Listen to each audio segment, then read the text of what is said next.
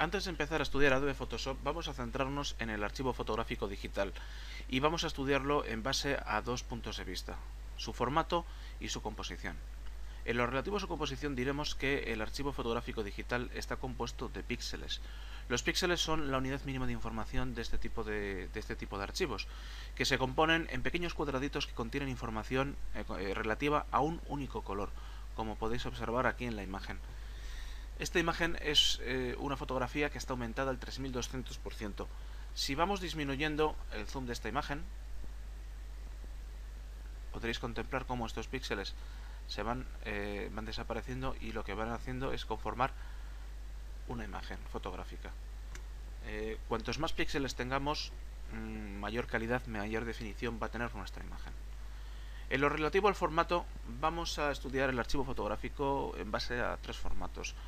Eh, los más conocidos, el JPG y el TIFF, y luego el formato RAW o la familia de formatos RAW.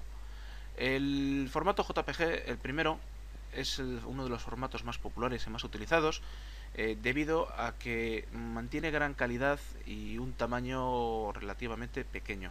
En este caso, si observáis, este archivo eh, es un salido de la cámara sin, sin tocar tiene un tamaño de 2,84 megas. Esta es una fotografía eh, tomada con una resolución de 21 megapíxeles.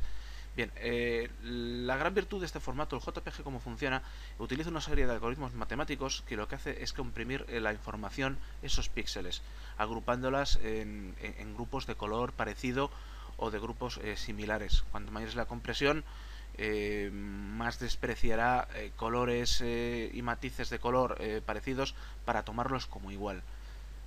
El segundo de los formatos es el formato TIFF. Eh, el formato TIFF también es un estándar. En este caso, si os fijáis, el tamaño de este TIFF es de algo más de 60 megas. Y la característica que tiene es em, que mantiene o que guarda información absolutamente de todos los píxeles. Aunque permiten distintos tipos de, de, compresión, el formato TIFF, tal y como se suele utilizar normalmente, carece de ellas.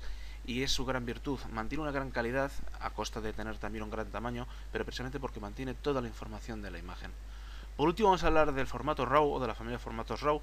En este caso tenemos un CR2, es un formato que es específico de Canon.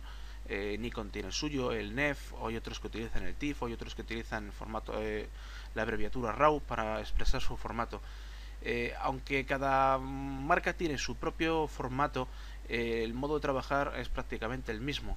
El formato RAW lo que hace es em, hace acopio de toda la información de la captura fotográfica de tal manera que luego cuando se, se, procesa el, se procesa el archivo va a permitirnos hacer una serie de retoques o de ajustes mucho más flexibles que los que el TIFF o el JPG nos permite. También una suerte que tiene el formato RAW es que eh, también permite eh, compresión. De hecho, eh, si os fijáis, el formato RAW, que supuestamente contiene toda la información o incluso más información que el TIFF, pues resulta que ocupa algo, algo menos de la mitad, 25, algo más de 25 megas. a pesar de que el formato RAW eh, es un formato que mantiene toda la información, necesita de procesado y necesita de ciertos elementos, ciertos plugins para que, por ejemplo, en Photoshop se pueda trabajar con él.